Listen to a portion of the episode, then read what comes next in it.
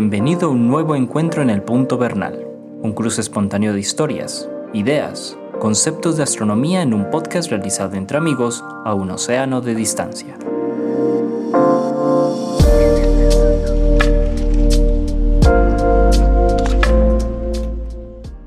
Hola Antonio, ¿cómo estás? Bien, bien. Por aquí sufriendo un poco de voz de corneta. Eso, eso escucho. Sí. Tienes un poco los, los armónicos nasales activados. Exactamente. Pero, pero sin nada grave. Simplemente un catarro. Me alegra mucho. De los de invierno. Muy bien. Bueno, y bienvenidos a todos los que nos, los que nos siguen y los, los que nos están escuchando en las plataformas de podcast. Estamos en Spotify, en Google Podcast, en Anchor. Eh, por ahí hay que comentarlo. Es, los que escuchan esto en Spotify, de pronto. Spotify es una plataforma, digamos, donde hay que pagar pues, para tener todos los, los servicios. Pero ustedes también pueden escucharla en la plataforma de Anchor.fm, que es una plataforma gratuita. ¿Tú has, usado esa plataforma? No. Antonio, digo, ¿has escuchado algo en esa plataforma? No, mira, yo lo único que hago es que hago clic en el enlace y él se me abre. Yo no tengo Spotify, no tengo nada. Exacto. O sea, mejor, en, principio usted puede escuchar el, podcast en Spotify, pero eh, a algunos les gusta escucharlo por ejemplo, en el celular o tener, tener estar suscrito y que les lleguen las notificaciones, etcétera. Si no tienen Spotify, como les digo, pueden utilizar esta otra, otra plataforma. Bueno, para quienes no nos conocen, estamos hablando aquí eh, Antonio Bernal, que es divulgador del Observatorio Fabra en Barcelona, en España, y Jorge Zuluaga, profesor del Instituto de Física de la Universidad de Antioquia en Medellín, Colombia. Bueno, y la propuesta de conversación eh, para todos el día de hoy es mm, tratar de responder a la pregunta, entre muchas otras cosas, de cuándo ocurrió la última supernova en la Vía Láctea. ¿Cuándo ocurrió la última supernova? Y bueno, y por ahí seguramente nos vamos a a, derivar en un montón de temas porque, bueno, hay, mucha tela para cortar, como decimos sí, por Sí, sí, sí, creo que habría que empezar por explicar lo que es una supernova. Para, que, para que el que no lo sepa también nos pueda escuchar y no se nos aburra. Sí, tienes toda la razón. Proceda, don Antonio. Pues, mira, como presento yo las supernovas en, mis cursos, es las supernovas son el, el subproducto de la muerte de una estrella grande. Una estrella Correcto que tiene mucho más, más tamaño que el Sol, digamos, más, masas, más masa que el Sol. Cuando muere, lo que ocurre es que deja, mm, se acaba, se termina el hidrógeno que se está, entre comillas, quemando por la reacción nuclear y entonces eso genera una fuerza hacia afuera que, que mantiene el diámetro de la estrella. Se acaba el hidrógeno, deja, se acaba esa combustión, entonces la estrella se colapsa contra sí misma y como es tan grande, colapsa catastróficamente.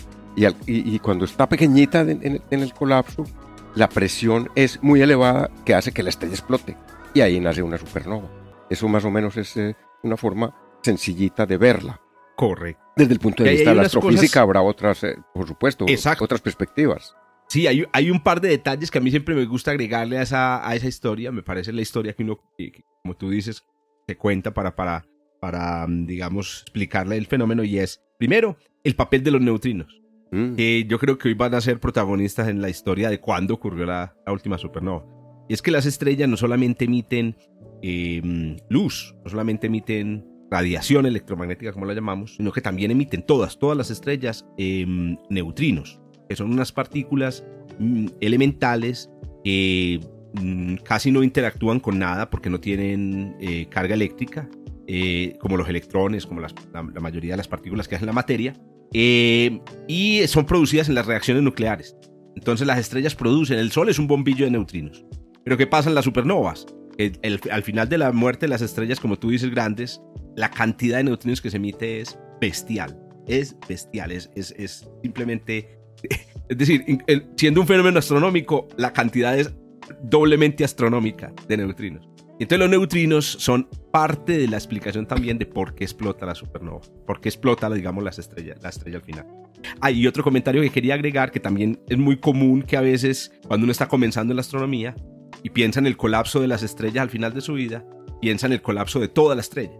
Pero hay que decir que este colapso solo ocurre en el centro de la estrella. Es decir, la estrella está como desacoplada. El, la vida de la estrella en la parte externa y la vida de la estrella en el centro están como van por separado, son historias separadas, son como Sí. Ah, pues esa sería se- se- entonces la razón por la que después de que ocurre una explosión de supernova queda una como una especie de concha por fuera. Eso es correcto. ¿cierto? De- Eso es como de un material remanente que queda ahí, que es lo que, es, lo que se ve. Lo- Bueno, lo que La- se ve la más nebulosa, fácilmente. exacto. La- que la nebulosa, claro. La nebulosa que llamamos también el remanente de la supernova. Eh, como la del cangrejo. la- el M1. como la nebulosa del cangrejo. M1. Bueno, Antonio, pero la pregunta es, ¿y tú has visto una supernova? ¿O conoces a alguien que haya visto una supernova?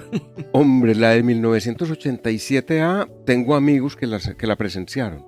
No jodas. Si nosotros no, porque desde Colombia no se veía la, la, la 1987A, porque fue en la nube de Magallanes, en la nube mayor, que no se ven desde Colombia, están muy al sur y no se alcanzan a ver.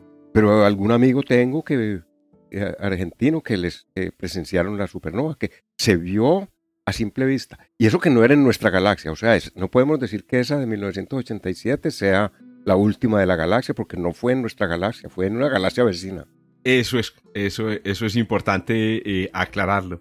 Y a propósito, a pesar de ser una supernova, porque uno normalmente también en la cultura popular y en la cultura astronómica uno asocia la supernova con algo muy, muy, muy brillante, ¿cierto? incluso algo que se puede ver de día.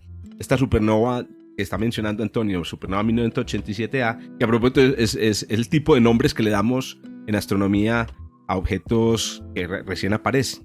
¿cierto? SN 1987A significa, entonces supernova descubierta en 1987 y la A significa que la primera. No son muchas las supernovas pues, que se descubrían en ese entonces. El caso es que esta supernova llegó solamente hasta mm, magnitud 3. Eh, para los que han escuchado los programas, pues recuerdan, y para los que muchos de los que no escuchan que tienen una buena cultura ast- astronómica, la magnitud es una medida del brillo. Magnitud 3 es como la estrella más débil que puede verse, como nos contaban Antonio y es- discutíamos en un programa pasado, la, la estrella más, más débil que se puede ver en una noche en una ciudad contaminada lumínicamente, Es- o en una noche de luna llena. sí. O sea, estamos hablando de un brillo que no es tampoco gran cosa. No es ni la más débil que se puede ver a simple vista, ni la más brillante, sino un intermedio. La más débil que se puede ver a simple vista es magnitud 6. Digamos, este es un Eh, intermedio. Eso es Mira, correcto. magnitud y- 3 sería similar, ¿sabes a qué? A las ¿A tres estrellas del cinturón de Orión. Ah, Es- ahí, esas estrellas está. están del orden de magnitud 3, que me, si no me falla la memoria.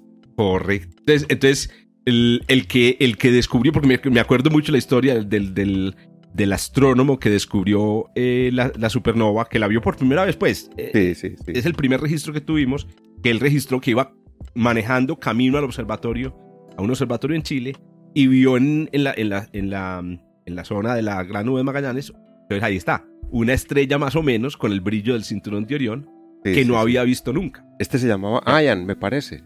Correcto, no sé, no, no, no que era recuerdo. Ian, no el- acuerdo. Sí, sí, sí. Sí, Eso, correcto. es que sonó tanto. Mira, piensa que es- esa estrella fue tan importante en su momento que no se veía desde 1600 y pico alguna, que apareció como portada en la revista Time. ¿Cuál?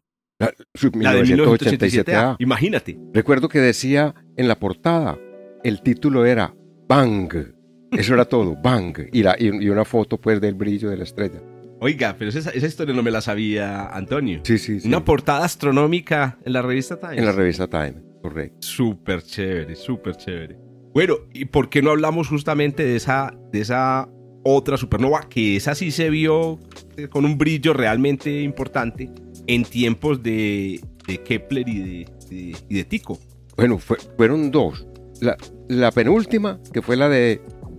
hu- Hubo otra in- intermedia, pero hablemos de las dos. La, la de 1572 fue la de Tycho, que tuvo también una, un descubrimiento muy similar a lo que tú acabas de narrar, que yo no lo sabía. Y la de Tycho fue que él venía para la casa a pie, estamos hablando de 1572, y, y venía, por lo visto, como, como venía todos los días, con traguitos en la cabeza. le gustaba, a ese le gustaba mucho. Y en estas que ve una estrella que no estaba antes en la constelación de Casiopea. Y entonces le, le decía a los, a los que pasaban, ¿ves estrella que hay allí? ¿Ves estrella? Como buscando testigos de que acababa de descubrir una estrella que antes no estaba.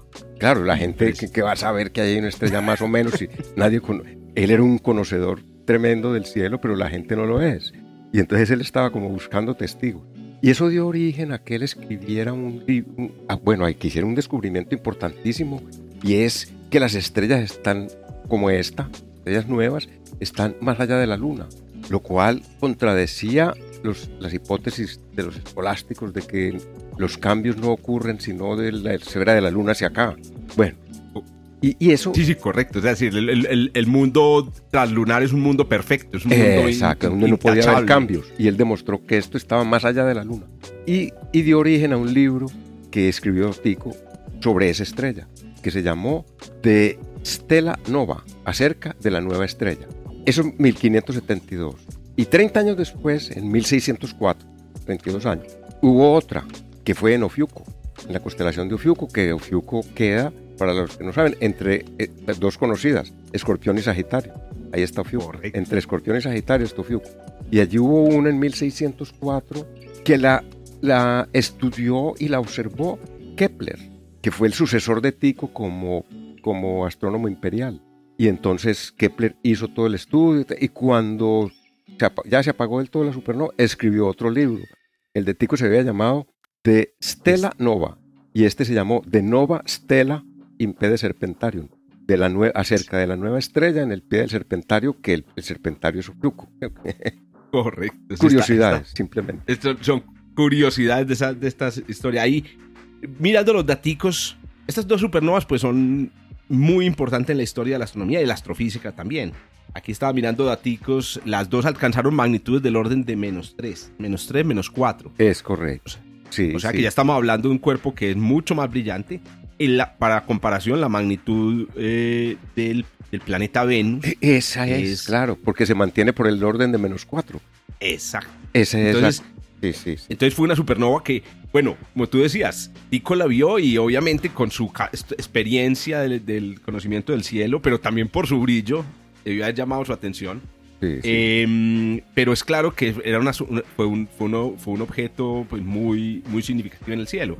De ambas se tienen ya incluso reportes en otras culturas, ¿cierto? Entre los árabes, entre los chinos, que los oh. chinos son, oiga, los realmente fueron los, los la, cultura eh, que nos ha, digamos, entregado los reportes de supernovas más numerosas, entre ellos de las supernovas de Tico y, de Kepler. Y de eclipses y de tantas cosas, ¿no? Impresionante. Sí. Y iba, iba también a agregar que una cosa muy interesante sobre el trabajo de Tico Em, que también fue discutido posteriormente por Galileo. Es que es increíble porque son, es, es, una, es una supernova que se son dos supernovas que se producen en una generación de astrónomos que cambiaron la historia de la astronomía. ¿Cierto? Estábamos hablando de que estaban vivos. En 1572 estaba de un añito em, Kepler. Entonces eh, no le tocó la, supernova porque estaba muy chiquito, pero casi le toca. Eh, Galileo tenía 6, 7 años. Ah. Perdón, ocho años. Galileo nació en 1564. Es posible que Galileo chiquito, yo no recuerdo pues haber leído en sus, en sus, en sus textos ni en sus biografías si él eh, escribió que vio chiquito, pero con, seguridad lo hizo, porque es que la supernova 1572 era visible prácticamente también de día. Eh, entonces miren, Galileo, Kepler, Tycho, Brahe, vivos en, en las dos supernovas. increíble. En la del 72, en la del 72 en la del 604. Y el otro detalle entonces es, que iba a comentar era el hecho de cómo se sabe que es una estrella. Y, no, como decía Aristóteles y los escolásticos de la época, que era un fenómeno en la atmósfera. Y entonces aquí entra una técnica que muy, muy conocida en el mundo de la astronomía y que conocían también y que entendían muy bien eh, Tycho y Galileo, que eran grandes eh, observadores, y es la técnica del paralaje. El hecho de que si tú cambias, eh, si tú ves un objeto muy lejano o un objeto a una cierta distancia proyectada sobre un fondo muy, muy lejano, en este caso imagínate una nube proyectada sobre el, fondo de las estrellas, una noche, digamos, de luna, ¿cierto? Entonces ves la nube y ves el fondo de las estrellas. Si tú te mueves en el piso, las estrellas no, mueven, no, se, no cambian de posición, es un, es un fondo relativamente fijo, pero desde tu perspectiva la nube parece moverse entre las estrellas. Mm. Eh, y eso era lo que justamente puso a prueba a Tico con sus observatorios. Ustedes saben que Tico era un gran eh, constructor de instrumentos de muy alta precisión. Y lo que Tico observó es que esta estrella, la estrella nueva de 1572, no cambiaba de posición cuando, eh, por ejemplo, se hacían observaciones desde distintos lugares en Europa, ni cambiaba a lo largo de las noches. Entonces, si no hay cambio de posición es porque este objeto es muy lejano está entre las estrellas fijas, no está cerca, no está en la atmósfera. Sí, sí, sí. Y esto fue una gran discusión. Tú recuerdas también, Antonio, una, una de las grandes discusiones de la época era la naturaleza de estas estrellas, de estas estrellas nuevas. Exactamente. Y lo- Otro mira, detalle. Una, dale, una- dale, dale, una curiosidad es que en, en- en un siglo, en, en 30 años ocurrieron dos supernovas y han pasado 400 años y no ha habido otra en nuestra galaxia. Estas son supernovas de nuestra galaxia. Sí, correcto. Esto, es- esto es importante también eh, eh, anotarlo y creo que es, es, pues, es lo que motivó como esta conversación. ¿Qué otras supernovas han ocurrido en, en nuestra galaxia desde entonces? Hay una cosa muy bacana, Antonio, no sé si la, si la, si las, si la, mm, la has pensado, y tiene que ver con la ubicación de estas supernovas. Entonces, la de 1572 Casiopea. ocurrió en la constelación de Casiopea. Es correcto, sí. Estamos Esa sí, hablando de era, una- era fácil ver que no hay allí, porque es que por Casiopea no hay nada que tenga una magnitud tan brillante. Menos 3, Eh, no hay nada. Exacto. La Además, otra Casiopea, Sí, ¿qué relación guarda con, con, con el disco de la Vía Láctea? con el disco. O sea, sí, es decir, Casiopea. Más bien comento lo, el- lo, lo segundo que iba a comentar, y es que la segunda estrella, que es la de 1604, ocurrió en Ofiuco. sí. ¿Qué pasa? Resulta que la constelación de Ofiuco, como tú lo mencionaste, está entre Sagitario y. Por ahí, está- por ahí pasa la Vía Láctea, que, la, que vemos desde la. Tierra. Claro. Y, es, y en particular pasa a la zona central de la Eh, Vía Láctea, lo que llamamos el bulbo de la Vía Láctea. Que está en Sagitario. que está en Sagitario. Entonces, ¿qué sucede? La supernova de 1604 ocurrió en dirección Al a la región de la Vía Láctea donde hay más estrellas. Sí, sí, es correcto. En- al contrario, Casiopea, Casiopea ocurre en una región, digamos que no es, no es una región muy rica en estrellas. No, es neces- no está necesariamente asociada, eh, digamos, con, con- no está necesariamente asociada con, con la Vía Láctea. Tan- tratando de mirar un mapa, no, hasta ahora se me había, me había puesto a hacer cuentas, porque hay Ah, un pues. descubrimiento muy interesante en Casiopea que se produjo ya posteriormente. Resulta que hay una, hay- como tú decías, eh, eh, Antonio, las estrellas después de explotar producen un remanente de supernova. Y entonces, eh, esta estrella, por ejemplo, del, del, del- del 1604, la, la supernova de Kepler, dejó un remanente de supernova, Sí. una nube que hoy en día se puede ver. El remanente hoy se puede ver, incluso es un remanente muy estudiado, es un tipo de, de remanente, es, es muy, es muy característico, es una nube. Que a propósito, la- los remanentes de supernova tienen esta característica de que eh, son nubes que se expanden muy rápidamente. Es decir, es- y se les, se les, se les nota. Claro, En- en, en- unos pocos en años se puede, se cambio. puede- Exactamente, se puede saber en unos pocos. Mira, pero estaba mirando un mapa aquí y, res- y efectivamente, la Vía Láctea pasa entre Sagitario y Escorpión, o sea, Correcto. la, por Ofiuco, que es la de Kepler, pero Sí. también pasa por Casiopea. Lo que pasa es que en un momento, estam- en, en la de Kepler, estamos mirando hacia el centro de la galaxia, en dirección al... Y en la otra no, estamos mirando en dirección a las afueras de la galaxia. Ese es un dato muy interesante, porque Claro. entonces la de Kepler se produjo hacia el centro, lo que más o menos confirmaría el hecho de que las, las supernovas, este es un hecho muy importante, se producen en las zonas de la galaxia donde hay más estrellas. Sí. Por probabilidad, donde nazcan más estrellas, deben producirse más supernovas. Más supernovas. La otra es muy Pero la rara. de Casiopea, La, no, es- la de- la de Tico es, es rarísima. Rarísima. Se produjo en dirección, en una dirección. Ahora, hay un efecto muy curioso y es que cuando estu- tú estás eh, en medio de neblina, si, si miras, digamos que, hay, eh, bueno, estás, imagínate la Vía Láctea como, como, como una nube de neblina, tú estás en la parte externa de esa nube, hay una región central de... Si tú miras hacia adentro, directamente hacia el centro de la nube de neblina, o si miras hacia afuera, la cantidad de estrellas que ves o la cantidad de neblina que tú vas a ver es la máxima. Tanto si miras hacia adentro como si miras hacia afuera. Porque si miras a 90 grados, pues vas a ver menos, menos neblina. Es correcto. Menos neblina, porque estás en la, en la parte externa, digamos, de esta, de esta nube de neblina. Entonces, se entiende que se produzca con más probabilidad una observación de supernovas en esas dos direcciones. Sí, sí, tanto sí, hacia sí. adentro como La- hacia la- afuera. mira, más o menos la distancia angular entre las dos supernovas es- fue un poco más de 100 grados. Ah, imagínate. exacto, Casi, o sea, no son 110, 180 grados, 120 pero 100 grados, grados. Cien- por ahí 120 grados o 110 grados. Exacto. Bueno, una, digamos, un cálculo así muy somero hecho en un mapa. Aquí. Correcto. Hecho sobre, Sí, un, sobre un mapa celeste. Exactamente. El caso es que la supernova, la- el, el remanente de la supernova de 1604 fue descubierto, em, creo que a mediados del siglo XX. Fue descubierto a mediados del siglo XX em, en, en Monte Wilson, 1941. Aquí tenía el datico. El remanente de la supernova. Lo que es un descubrimiento maravilloso, porque es, es saber que, eh, que, que Kepler, que Galileo, que Tycho observaron algo, que fue una explosión y que hoy podemos ver los restos de esa explosión. Pero yo me imagino, Antonio, que vos has oído hablar, y, y muchos de los que nos oyen también, de una fuente de radio muy poderosa en el cielo Ah, sí. que está en la constelación de Casiopea, Exactamente.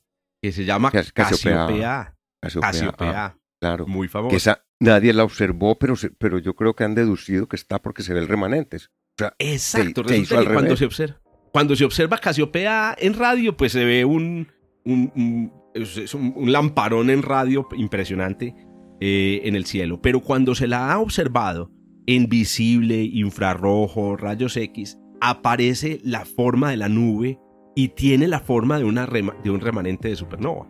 Y estudiando el movimiento de los gases, han predicho los astrónomos que si echamos hacia, hacia atrás el tiempo, esa nube debió haberse formado hace 340 años.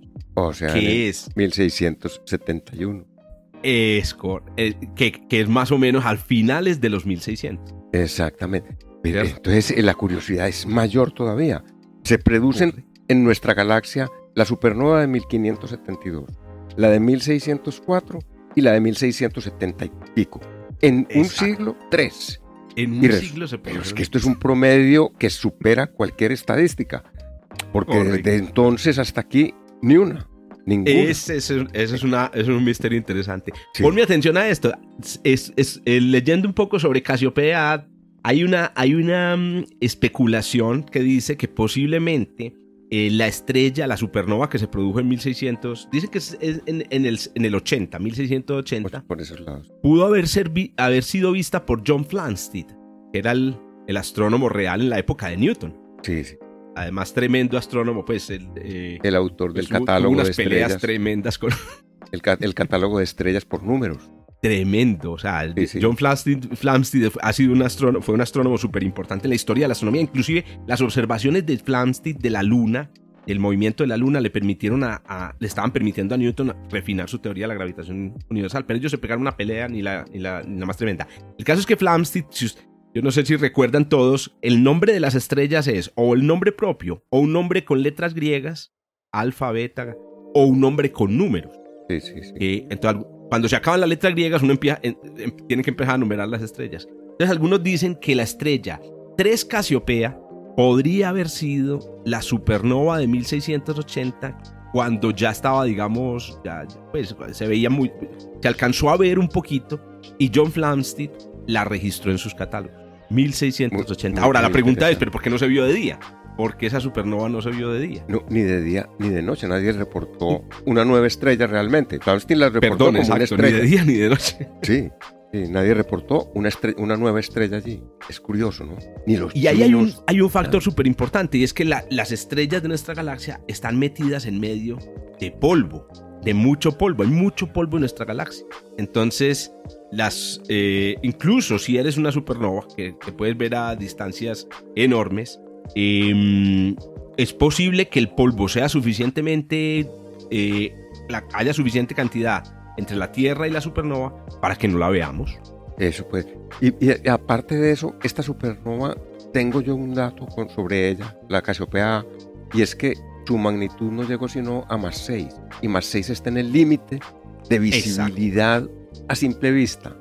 Total que tendrían que haber utilizado un telescopio y en 1671 no se había inventado todavía el acromático, eran, no eran tan, bueno, Sí, Ah. es decir, no, no- lo sabía, lo sabía, pero no, no eran tan buenos como para que se pudiera registrar un fenómeno tan que hay que saberlo interpretar.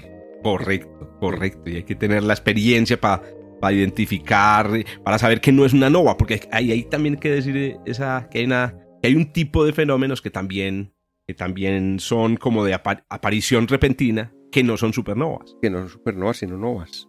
Que ¿Tú has llegado a ver una nova, No. Antonio? No, no, no. Tampoco. no. Pero en estos días, mira, en- eh, hace un par de meses escribí en la revista Astronomía un artículo para diferenciar nova de supernova. Porque digo, bueno, ¿y cuál es, cuál es la diferencia? Y la diferencia está en que, en, en la, la energía que liberan. La energía que libera una nova es un millón de, una supernova es un millón de veces la que libera una nova. Y generalmente las novas, los descubridores, que conozco varios aquí, lo hacen en nuestra galaxia, novas en nuestra galaxia. Es muy escaso descubrir una nova en otra galaxia, porque como su energía es menor y las galaxias están tan lejos, pues no se ven tan fácil. En cambio, supernovas es muy común que se descubran en otras galaxias, pero no aquí. Correcto. Ese, No- no ese- es la- ese- no es ese es un dato también muy interesante Sí, sí, sí. para, para todos los que lo escuchan. Y es como así que las, las supernovas son tan escasas que la última fue en 1604. Bueno, ahora sabemos que en 1680. Si todo el tiempo están saliendo por ahí en las noticias que han descubierto una nueva supernova, Esos que la supernova en otras que galaxias. dos veces. Claro. Y es porque son, en- como tú dices, Eso me en trae, otras galaxias. me trae un recuerdo. A ver, Cuando se hizo uno de los congresos que se hicieron en, eh, en, el, en el... Este lo hicimos en la Cámara de Comercio, que vino... la Cámara de que Comercio de vino Pat- Medellín. Patrick Moore, que vino Heather Cooper, si te acuerdas. Bueno, que era sobre cosmología. Y yo me acuerdo la conferencia de Heather Cooper, que era una astrónoma inglesa, que empezó con una diapositiva que mostraba el gran telescopio anglo-australiano. Y, Ah, y- y empezó, la, empezó la conferencia diciendo, este es el segundo mejor descubridor de supernovas que hay en el mundo. Y después mostró una foto de un señor y dijo, y este es el primero, el reverendo Robert Evans. No te puedo Sí, creer. sí, era O sea, el segundo, el, el segundo era el telescopio. Era el telescopio. Y el primero era Robert Evans, un reverendo metodista, no me acuerdo exactamente de qué, que hacía descubrimientos con telescopios hechos por él mismo y llegó a, llegó a descubrir 40 supernovas Hijo. y, y 5 fotográficas. 40 por observación visual, que es más difícil, y 5 fotográficas. Y resulta que nos contaba el, uh, Heather Cooper que este señor es que tenía una memoria que es eh, extraordinaria, fuera de serie.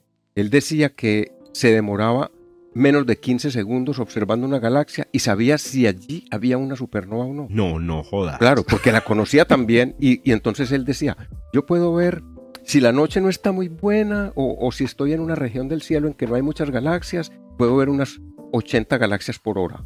Pero si la noche, si estoy observando hacia eh, el, el cúmulo de, de Virgo, por ejemplo, puedo ver unas 120 galaxias por hora. Y entonces él le ponía el ojo y ahí no hay nada. Ponía el ojo, ahí no hay nada. Claro, porque se las sabía de memoria. Impresionante. Yo a Sí, duras sí, sí, penas sí. me sé de memoria las, las, las constelaciones más importantes. Imagínate Sí, este señor. el Robert Que a propósito, ahí no, no podemos dejar de mencionar una, una supernova que ocurrió en la galaxia de Andrómeda y que se observó en el siglo XIX, que es otra de las supernovas.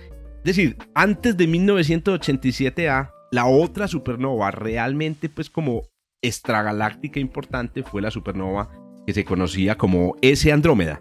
S Andrómeda se produjo, que se produjo en la galaxia de Andrómeda. en la galaxia Andrómeda.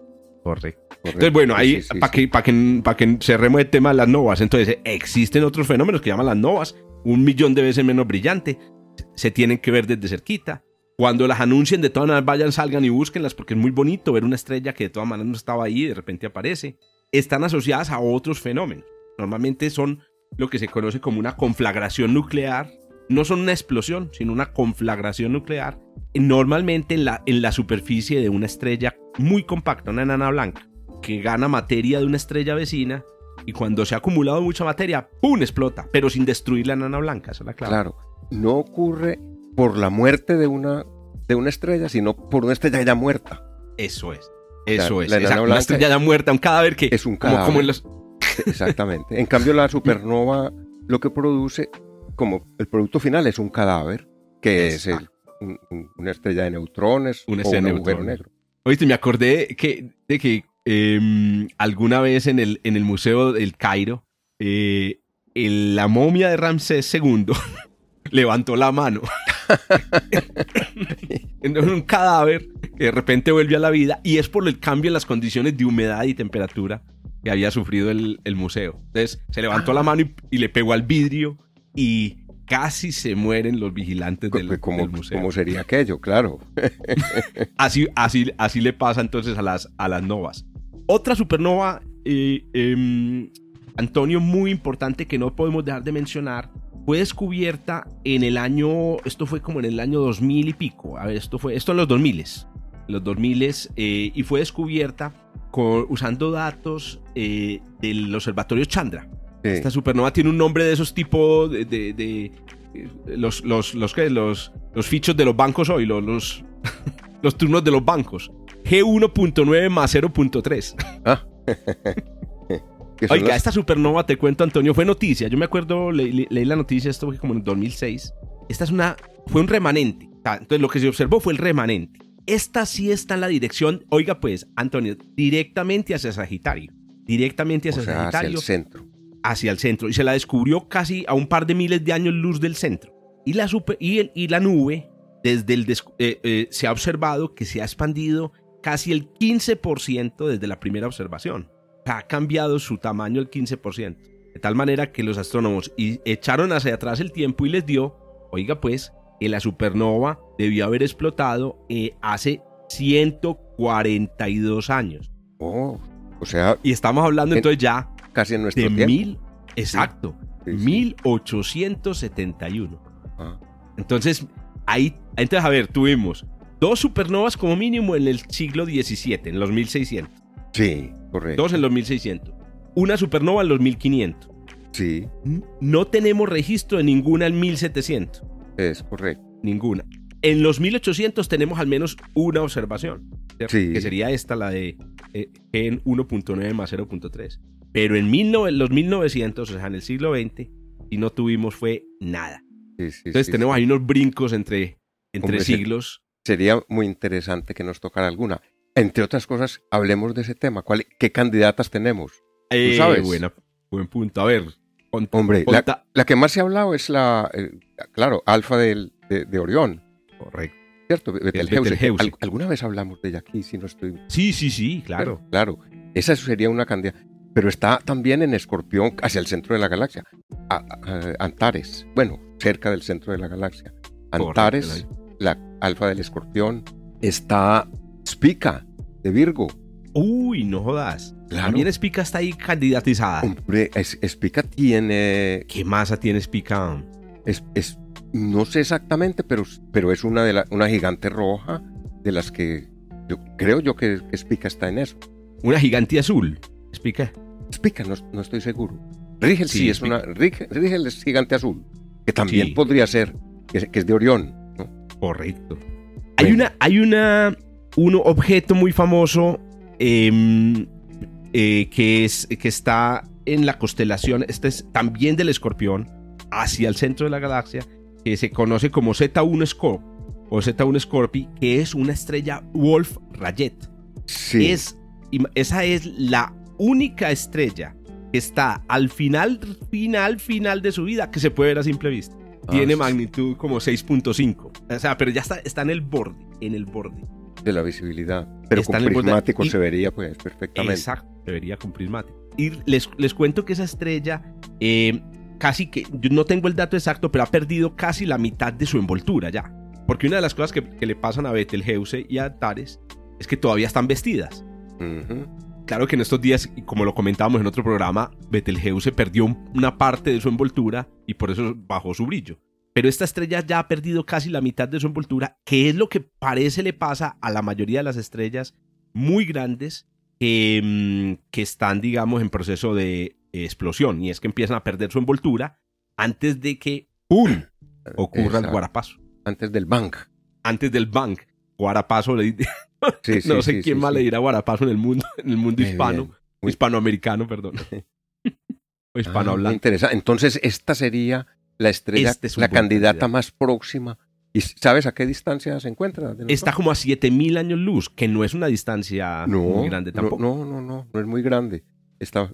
Y otra, otra, Antonio, tú, eh, que, bueno, claro que mm, Eta Carina, Eta Carina es otro objeto súper especial que te considera un, un, buen candidato a, a futura supernova.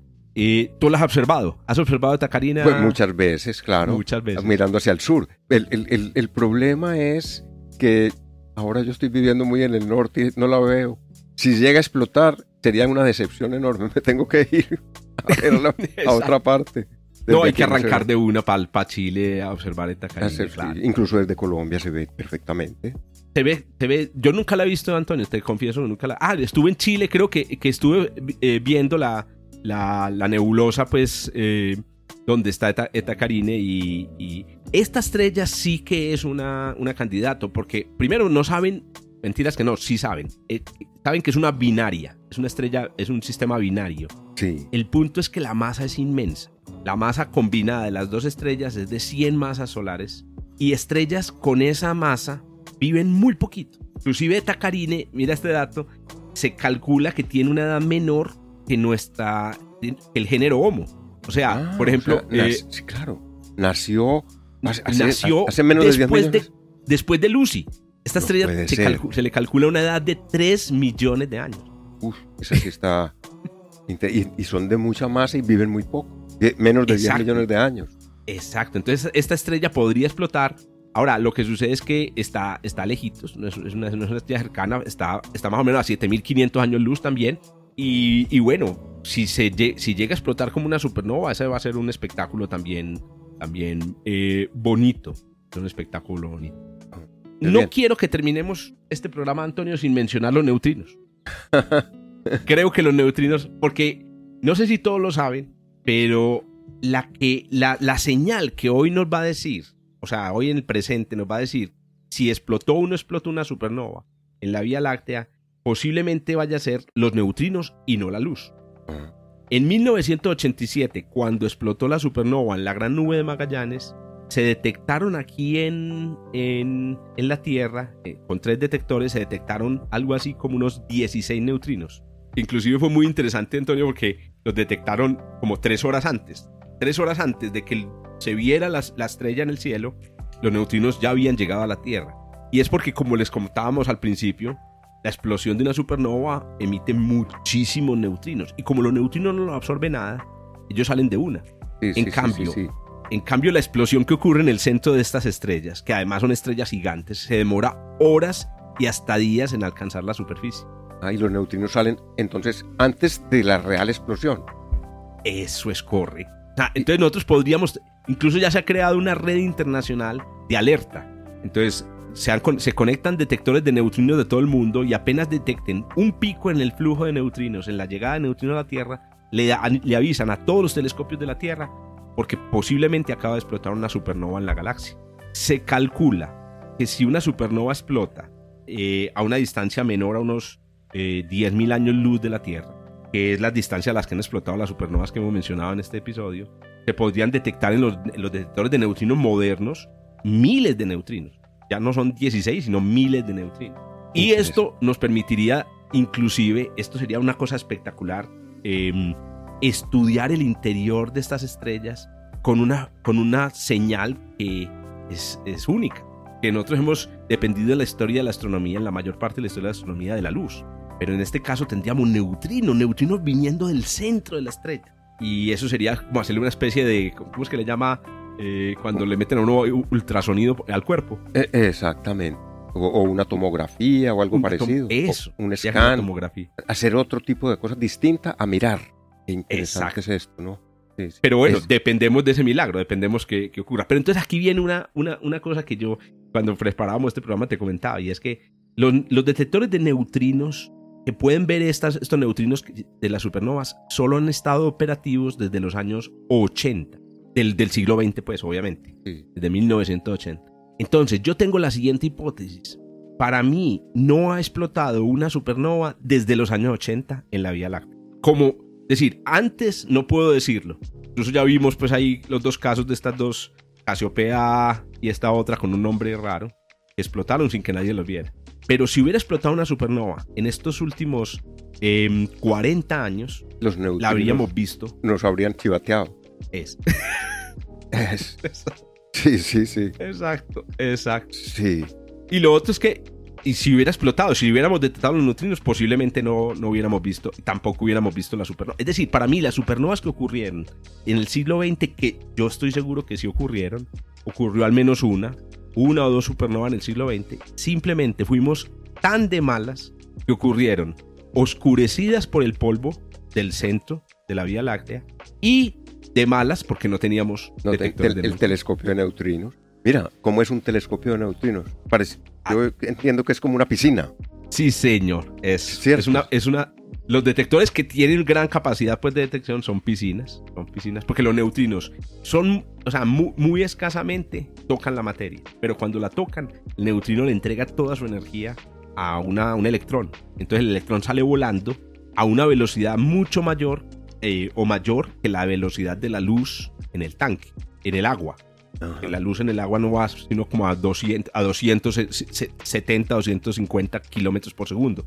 Entonces, si el neutrino va a, 300, a, 290 mil kilómetros por segundo, perdón, 270 mil kilómetros por segundo, y el neutrino va a 290, el electrón va a 290 mil kilómetros por segundo, se produce el mismo fenómeno que ocurre con los aviones supersónicos.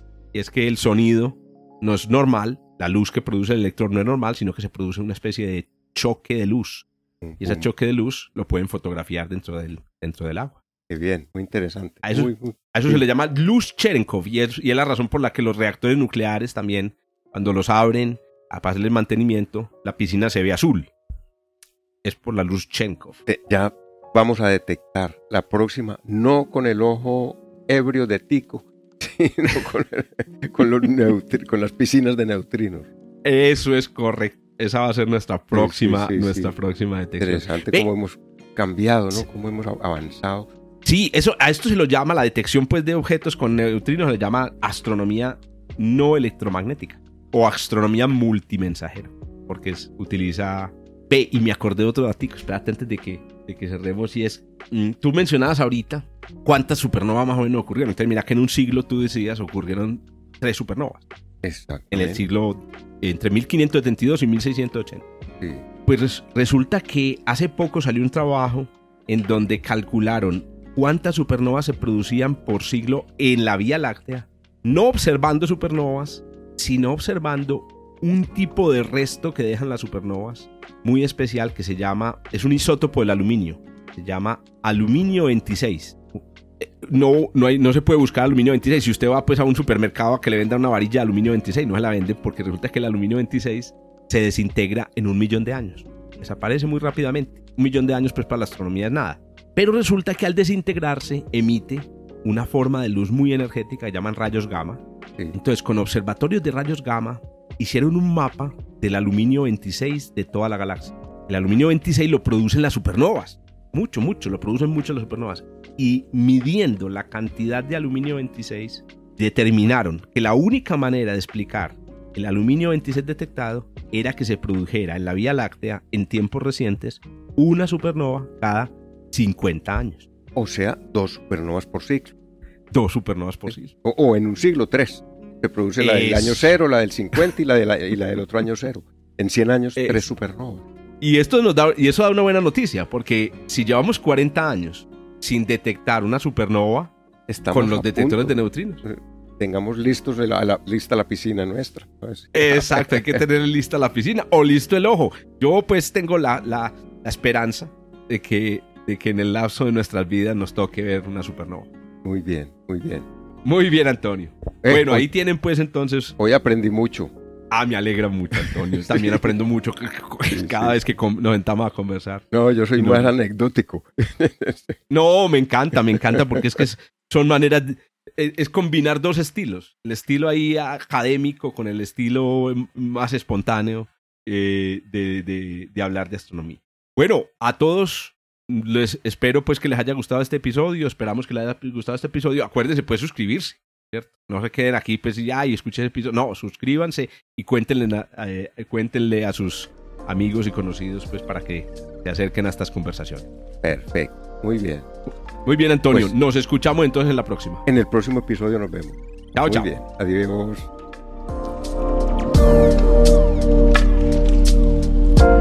Punto Bernal, un podcast de astronomía realizado por Antonio Bernal, divulgador del Observatorio Fabre en Barcelona. Y Jorge Zuluaga, profesor de astronomía de la Universidad de Antioquia en Medellín, Colombia. En la producción y edición, Joshua Giraldo, pregrado de astronomía de la Universidad de Antioquia. Hasta el próximo encuentro.